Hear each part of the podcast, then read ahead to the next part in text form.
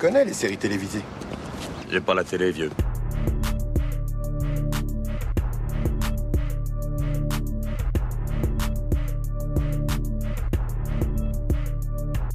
Salut à toutes, salut à tous, soyez les bienvenus dans la saison des séries, je m'appelle Junior, j'espère que tout va bien de votre côté, très heureux de vous accueillir dans ce douzième épisode du podcast où l'on parle des séries d'hier et d'aujourd'hui. Ma complice du jour est la même que dans l'épisode précédent, c'est Alexandra. Salut Alex, ça va? Salut Junior, très bien et toi? Oui, parfaitement bien. nous sommes armés de courage aujourd'hui pour la série au programme, la deuxième saison de la série américaine actuellement diffusée chaque mardi soir sur TF1, Big Little Lies, drame psychologique déjà disponible depuis un an sur la plateforme OCS. À la base, c'était une mini-série événement, mais grâce à son succès public et critique, la voici de retour en saison 2. On vous la débrief juste après un extrait de la bande-annonce. We're kidding ourselves if we think people will stop talking. You're one of the Monterey Five, right? Monterey Five Just the way he said it, you know. How did he say it Like we have scar letters on our backs. It's gonna get us. It's gonna get us all. What were you talking about? The lie.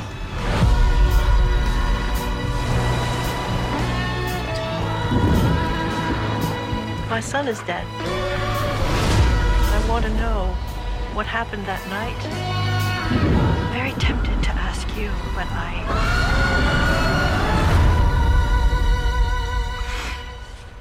I don't think I would get the truth, would I? Alors avant d'évoquer la saison 2 de Big Little Lies, petite recommandation, chères auditrices, chers auditeurs, je vous invite exceptionnellement à arrêter le podcast là, maintenant, si vous n'avez pas vu la fin de la saison 1 de la série, sauf si pour vous, le fait de divulgacher ne vous empêche pas de la visionner a posteriori. À vous de voir. Voilà, l'avertissement est passé. Je ne vais pas faire non plus un résumé complet de la saison 1. Je vous invite à écouter le podcast précédent pour ça. Mais je vous propose un rappel de la fin de la saison 1. Et là, il y a du spoiler.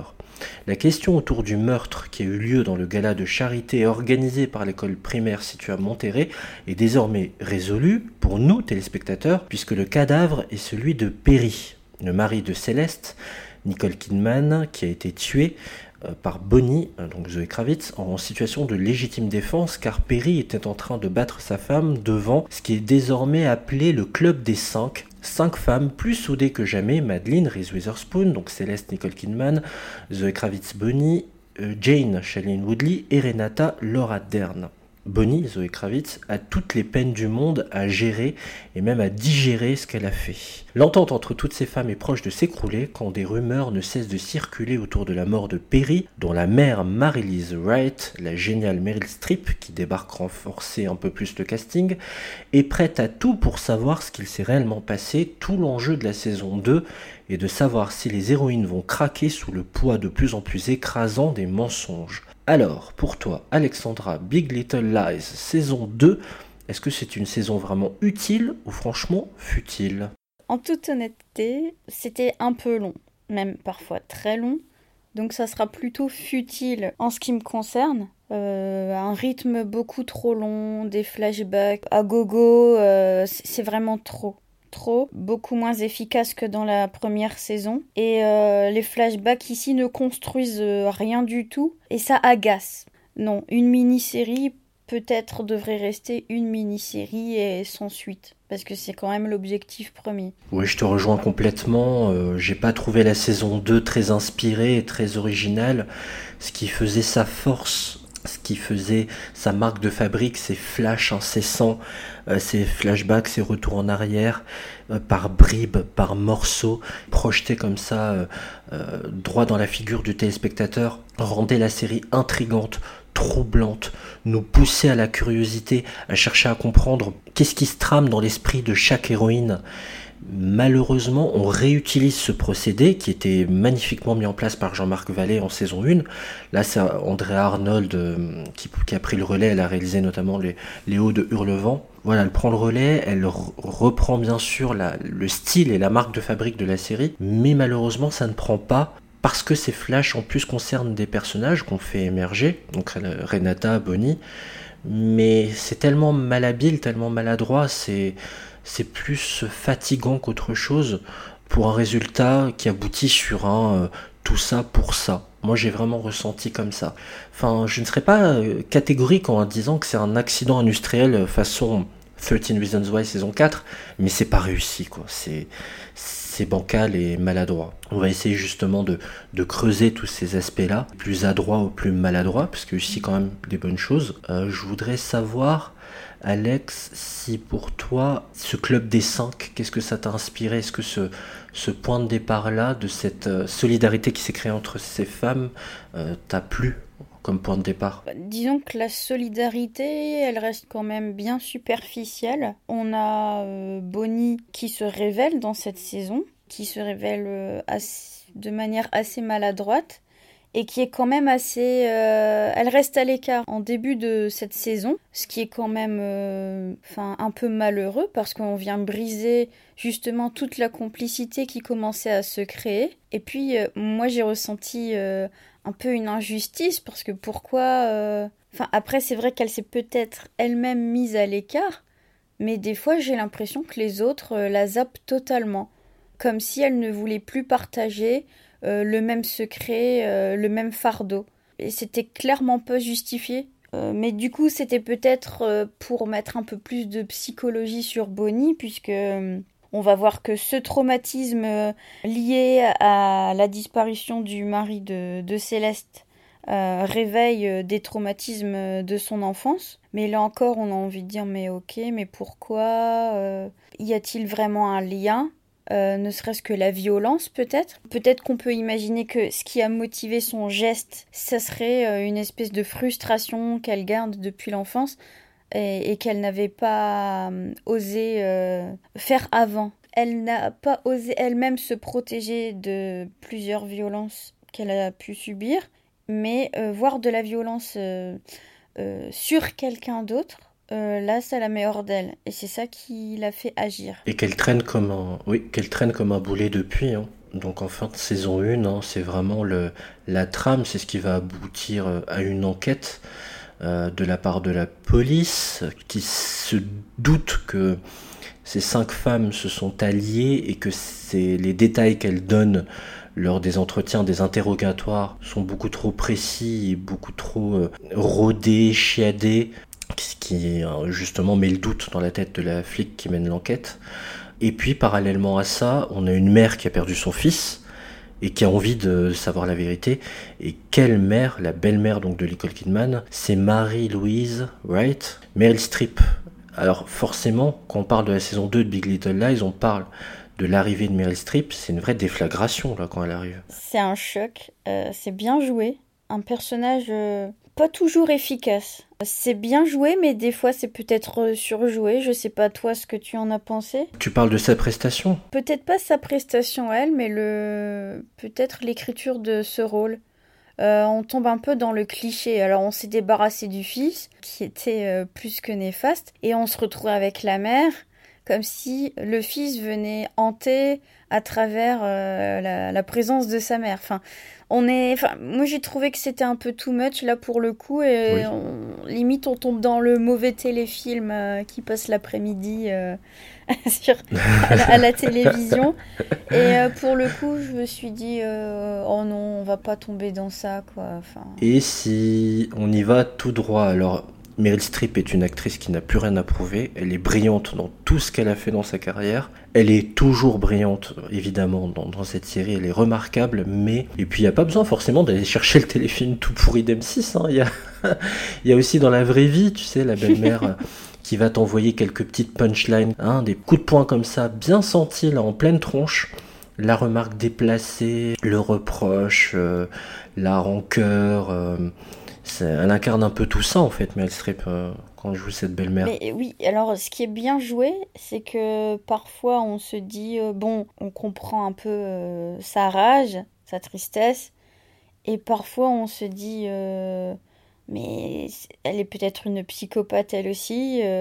Puis on se dit aussi que les chats font pas des chiens, et on se dit que si le fils était cinglé, bah sa mère est cinglée. Donc ça fait aussi un peu, euh, tu sais, comme euh, certains films d'horreur, euh, Scream 1, Scream 2, et que tu vois, t'as un peu le, le méchant qui revient, Oui. mais qui est sous un autre masque.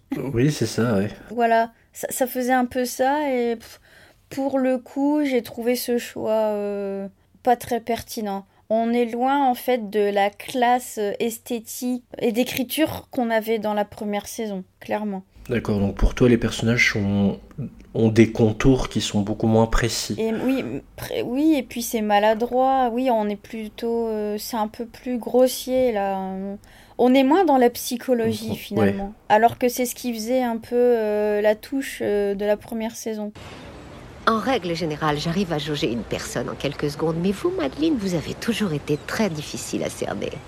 Vous avez l'air d'être euh, quelqu'un de gentil et d'attentionné, mais j'ai aussi la sensation que vous êtes vorace. Ah, vorace. Mhm. Vous savez, dans la vie, on rencontre des personnes qui arrivent à se contenter de ce qu'elles ont, et puis il y en a d'autres qui en veulent euh, toujours plus. Je ne suis pas vorace. Oh, il ne faut pas le prendre pour vous. Je suis pareil, pour être tout à fait honnête. Vous savez ce que je voudrais? Que Perry revienne. Je voudrais savoir ce qui s'est passé cette nuit-là et hum, je vous poserai bien la question, mais j'ai la sensation que vous ne me direz pas la vérité. Votre fils a perdu l'équilibre et il a fait une chute. Oui, j'ai cru comprendre que c'était la version officielle. Mais tout dépend du point de vue, je suppose. C'est symptomatique de la saison, hein. c'est qu'elle est très classique. euh, euh, tu me fais penser à ces questions, ben, on peut faire tout de suite un- une transition pardon, vers les, tout ce qui concerne les mensonges, les faux semblants, les trahisons. Euh, quand la vérité finit par éclater dans cette saison, en fait, on retrouve des choses qu'on a vues mille fois dans plein de séries, quoi. Euh, et j'ai envie de te poser cette question toute simple, Alex. hein, Je me la suis posée en regardant ça. Est-ce que ce qui faisait que ça fonctionnait en saison 1, euh, ces petits et grands mensonges, euh, comme le titre français de Big Little Lies en livre le dit, est-ce que ce cocktail-là, il marche toujours en saison 2 Non, ça tourne en rond. On a bien compris que Madeleine était adultère. c'est plus, enfin, c'est pas la peine de retourner encore euh, le, la, chose. Enfin, c'est. Puis Madeleine, on aurait pu aussi euh, davantage creuser sur euh, son mal-être existentiel. Bah, là, dans la, dans cette saison 2, elle revient en grande pompe dans un, une tournure professionnelle. Elle est devenue agent immobilier.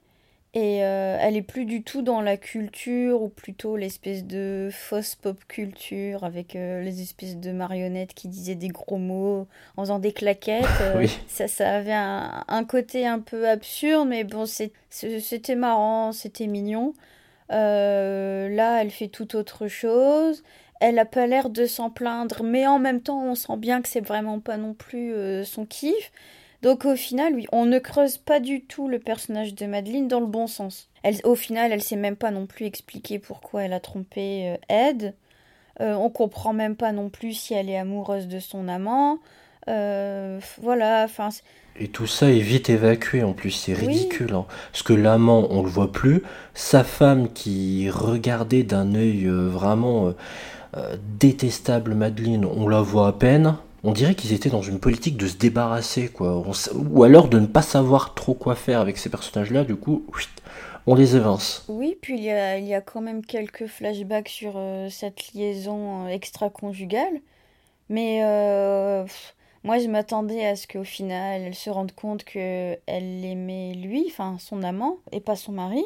Mais non, Mais il n'y a jamais de confrontation entre les deux, entre Madeleine et son amant. Jamais dans cette euh, ou saison. elles sont très rares et elles ne font rien avancer, donc euh, inutile. Je confirme. Et c'est pas euh, la seule vérité qui finit par éclater. Il y en a d'autres. euh, Du côté de- aussi de Renata, donc Laura Dern, avec son mari Gordon, qui a fait des mauvais placements financiers et qui les ruine en fait. Tout bonnement, elle qui était une Renata, une businessman, qui a épousé cet homme sous le régime de la communauté. Du coup, elle perd tout aussi par extension. Euh, Est-ce que tu trouvais ça justement euh, pareil dans le traitement de, la vérité qui éclate, qui finit par les bouffer? Est-ce que ça t'intéressait ou t'étais comme moi, euh, limite proche de l'indifférence, à, à, du coup prendre ton petit smartphone et regarder autre chose? Alors, euh, bah, pour le coup, Renata et ce qui lui arrive, euh, ça m'a intéressée euh, dans cette deuxième saison. C'est peut-être le point positif de, de, cette deuxième tentative. Euh, Renata a l'air beaucoup plus sympathique. On est loin de la beige superficielle et antipathique de la première saison. ici, dans un premier temps, elle semble surmonter les gros mensonges de son mari qui, comme tu l'as dit, la plonge dans la faillite. Et on se dit, mince, elle... enfin, moi je me suis dit, waouh, la nana, quel courage Elle prend la chose avec philosophie. Alors certes, elle râle, elle hurle, elle est en colère. Elle gueule, hein. et elle casse des trucs aussi. Mais après, euh, elle a l'air de relativiser. Euh, euh, elle se dit, bon allez, de toute façon, le fric ne fait pas tout. On est parti de rien, on va se refaire. Et là, tu dis, waouh, elle l'aime vraiment, son mari pour euh, pouvoir euh, le supporter euh, jusqu'à à ce point, mais supporter dans les deux sens du terme, c'est-à-dire le, le porter pour un peu le, le seconder et le l'épauler, quoi. Dans le sens, on plonge à deux. donc on a une espèce de, d'attente où on se dit, bon là, Renata, elle va craquer, elle va tout envoyer bouler. Mais non, dans un premier temps, c'est comme si elle accepte. Voilà, elle est dans l'acceptation, elle veut plonger avec lui. Et on comprend que c'est par amour. Et puis au final, euh, elle se réveille, puisqu'on n'en est pas à un seul mensonge du mari. Mmh. et on va avoir la. Oui, il y a un autre va pas vous le révéler, assez délirant. Non, on va pas le révéler. Euh, bon, on tombe encore ici dans le cliché, hein, faut pas se mentir. Et là, on se dit, bon, ok, là, Renata, elle a craqué, et, ouf, il était temps. ça, se, ça se comprend, mais elle a toujours eu un tempérament de battante, hein. elle s'est faite toute seule. Donc dans l'adversité, elle n'est pas du genre à se laisser bouffer et à toujours vouloir se défendre, se dépatouiller et, et remonter toujours à la surface, quoi. C'est sa, sa mentalité. J'ai sous les yeux une facture de 4200 dollars pour la clinique Maurice Simmons. Vous pouvez m'expliquer à quoi ça correspond? Soins médicaux. Couvert par votre assurance? Non. Pourquoi ça? Parce que c'est. C'est pas le genre de, soins couverts par une assurance. De quoi s'agit-il? C'est médical. Je viens de vous le dire il y a deux secondes. Je crois que vous n'avez pas bien saisi, Madame Klein. Vous voyez tout ceci? C'est une liquidation judiciaire. Je peux refuser de déduire cette somme. Renata. À force d'avoir eu affaire à des hommes comme vous toute ma vie, ok? Hmm. Déduction refusée. Poursuivons. J'ai ici une liste de tous vos bijoux, mais je vois que vous avez omis la Rolex que vous avez au poignet. Je la saisis. Quoi Vous plaisantez? Dans cette saison 2 de Big Little Lies, euh, ça, ça va toujours sur le même rythme hein, que la saison 1, faut pas se leurrer. C'est toujours très lent, ça prend toujours son, temps. Dans les nouveaux personnages, je vais les passer en revue vite fait. Il y a Cory, donc euh, Jane travaille en fait dans une animalerie et euh, a une, relation sentimentale avec Cory, qui est un mec de prime abord un peu barré. Il y a aussi beaucoup les parents d'eux, les parents des personnages principaux. Euh, bien sûr, on a la mère de, Perry qui est décédée, donc la Meryl Streep. On a les parents aussi du côté de chez Bonnie, Bon, il y a toute cette galaxie de nouveaux personnages. Est-ce que la trame aussi du côté des parents de Bonnie était pour toi euh, pertinente tant que j'y pense? Au final, on n'apprend rien, on tombe encore dans le cliché. Euh, oui, bon, les parents, euh, on a bien compris. Enfin, on s'étend beaucoup trop sur les traumatismes d'enfance de, de, Bonnie. Ça, ça s'étale. C'est pas forcément bien joué. En fait, qu'est-ce qui te gêne dans dans le traitement justement de l'histoire euh, euh, du passif, si on peut dire, de Bonnie bah, le passif de Bonnie, on, le devine euh, assez vite et ça prend trop en longueur. au final, quand on découvre ce qui s'est passé, on se dit ah ok tout ça pour ça en fait. pendant plusieurs épisodes, il y a des flashbacks et on la voit gamine et on comprend vite qu'il y a eu des soucis d'alcool de, sa mère, euh, de la violence, euh, qu'elle soit psychologique et même parfois, si je me souviens bien, physique. Mais euh, enfin, ok, on va pas, on va pas y passer plusieurs épisodes puisque c'est pas l'intérêt de cette de cette saison ni de la série. C'est clair. Est-ce qu'on avait besoin d'autant de flash de, tu sais, de ces micro-images qui nous laissent des indices façon puzzle Est-ce qu'on avait besoin de ces flashbacks incessants? Est-ce qu'on avait besoin de ces scènes interminables dans l'hosto où euh, on vous dit pas le pourquoi du comment se retrouve à l'hosto, mais avec son père, des échanges un peu durs, un peu machin.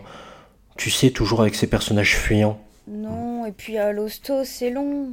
À l'hosto, c'est long, c'est long, on comprend pas. Je confirme. euh, Oui, moi je me suis même demandé pourquoi c'était elle qui devait absolument veiller sa mère, quoi. Pourquoi elle y tient autant?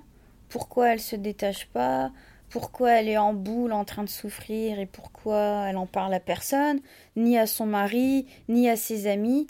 Et on a un personnage qui est un peu en train de se ronger de, de l'intérieur et ça n'avance pas et c'est interminable. Autant c'était pertinent quand c'était l'histoire de Jane Chapman dans la première saison, donc Ou Shailene de Woodley, Céleste.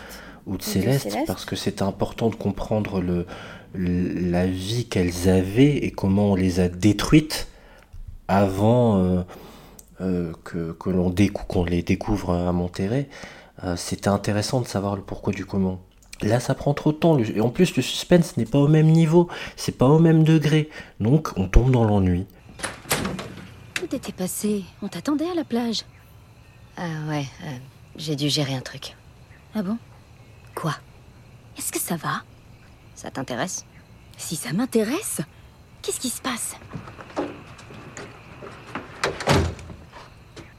J'ai tué un homme. Tu te rappelles? Oui. C'est lourd à porter. Euh, Est-ce que tu... Est-ce que tu m'en veux à cause d'un truc que j'aurais fait? C'est surtout à moi que j'en veux. Si j'avais dit la vérité tout de suite, je m'en serais tiré. Mais t'as dit qu'il était tombé et toute la bande t'a suivi dans ta connerie. C'était pour te protéger, Bonnie. Super, merci beaucoup.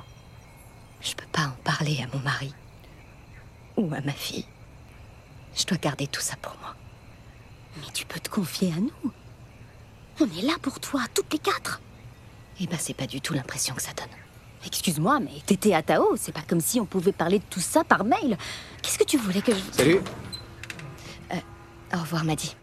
Pour passer euh, à autre chose, ça me fait penser aussi qu'il y a deux autres aspects à voir. C'est euh, bah, évidemment l'enquête qui est ouverte sur euh, le club des cinq. Tout part d'un mensonge qui va les poursuivre toute la saison, euh, jusqu'au point d'aboutir à un procès. Euh, Est-ce que toute cette trame t'a plu? Le fait qu'elles devaient se réunir, discuter, euh, de bien s'entendre sur ce qu'elles avaient à dire, etc. Et le fait que ça ait des répercussions sur euh, finalement euh, l'affrontement qui va, qui va y avoir entre la belle-mère et Céleste. Bah, J'ai pensé que ça faisait quand même pas mal de réunions, de discussions, de, de, de secrets ajoutés pour pas grand-chose. L'enquête, elle a quand même du mal à démarrer. D'ailleurs, on se dit qu'il va pas y en avoir, qu'elles sont un peu parano et que... Enfin, euh, elles sont flippées et que le, secret euh, est tellement envahissant qu'elles s'imaginent que tout le monde enquête, que tout le monde les soupçonne, alors que c'est clairement pas le cas. Euh, et puis après, ça arrive et ça arrive à cause de la belle-mère. Il y a aussi quelque chose qui est assez embêtant là-dedans. En, en aucune façon on mentionne la légitime défense. On était quand même sur un cas où euh, Céleste, à la fin du premier épisode, euh, elle est, euh, elle a des marques sur le visage de, des violences. Oui. Elle, donc, elle se laisse frapper. Il y a d'autres personnes autour. Et ça devrait bien se finir. Et personne ne devrait la défendre, ni même elle se, se défendre. Bah non, enfin. Et en aucun cas, on, on évoque la légitime défense. Donc Oui. là, pour le coup, j'ai pas compris. Moi non plus. Euh, Et Même au tribunal. Euh, pourquoi? Ça me paraît assez logique, c'est évident. Donc euh, oui, on passe à côté de choses qui semblent quand même euh, assez basiques. Euh, tout ça pour compliquer un scénario euh, qui tient peut-être pas la route finalement. Oui, et c'est ça que je voulais te dire. J'ai eu beaucoup de mal à rentrer euh, sur, dans cette saison 2, tout simplement parce que tu as mis le doigt sur l'élément clé, la légitime défense. Il y a une scène, je crois que c'est dans la saison 1, qui met à mal tout le reste de la saison. Parce qu'il est expliqué que s'il n'y avait pas eu le mensonge de Madeleine, de dire euh, c'est un accident, euh, Perry a juste euh, trébuché de l'escalier et il s'est cogné la tête contre une marche, il est mort sur le coup. Si elles n'avaient pas sorti ce mensonge, mais si elles avaient dit la vérité, donc c'est Bonnie qui l'a poussé volontairement parce que il était en train de tabasser sa femme, elle aurait pris 12 mois de travail d'intérêt général. C'est tout. Elle serait même pas allée en prison. Ce qui met à mal toute l'existence en fait de la saison 2. Moi, c'est ça qui m'a frappé. C'est dingue. Après, euh, pour le coup, bon, alors ce détail m'échappait. Alors, tu dis que c'est 12 mois euh, de, tra... Oui. de travail euh, d'intérêt Le travail général. d'intérêt gén- d'intérêt général. Euh, en même temps, c'est cher payé. Enfin, euh, je sais pas toi ce que t'en penses. Euh, on, re- on revient toujours à l'inconditionnel. euh, la justice est-elle juste? Mais euh, enfin, pour défendre quelqu'un, euh, 12 mois de travaux forcés, bah non en fait. Et du coup, finalement, Madeleine, là, maintenant que t'en parles, je comprends peut-être mieux pourquoi elle a voulu mentir et protéger Bonnie. Euh, Oui. Voilà, la, la justice Mais est quand même mal faite. hein, On n'apprend rien à personne. C'est un moindre mal. Tu, tu fais pas de ferme là. Ouais, mais non, mais attends, un vois ce an. que je veux dire Enfin, oui, C'est long. Mhm. Et c'est surtout, euh, C'est surtout pas juste. Et ça, ter- et, et ça, et ça- oui, et ça ternit ton, c'est pas juste, et ça ternit ton casier judiciaire, voilà. Oui, mais alors du coup, dans ce cas-là, tu fais quoi? Tu laisses l'autre se faire tabasser, peut-être même à, mort, et dans Ou ce tu cas-là, tu deviens vie. complice. Après, comme tu le sais, c'est un maximum. Hein. On sait pas si elle aurait vraiment pris ça, mais en tout cas, c'est ce qui était dit par l'un des personnages. Faut m'excuser, je l'ai plus en tête. Mais c'était vite réglé. Je me demande si c'était pas Céleste qui était dans la conversation aussi, puisqu'elle est avocate. D'ailleurs, elle prend les choses en main dans euh, le procès qu'elle va devoir. euh, Oui, alors euh, justement, c'est un peu cliché aussi, hein, l'avocate qui se défend elle-même.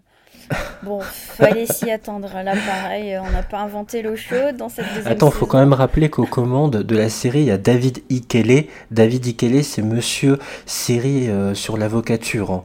Il a fait, il a créé Ali McBeal, il a créé euh, The Practice, Donnell et Associés, et il a créé Boston Justice. Donc forcément, il fallait qu'il y ait des scènes de prétoire.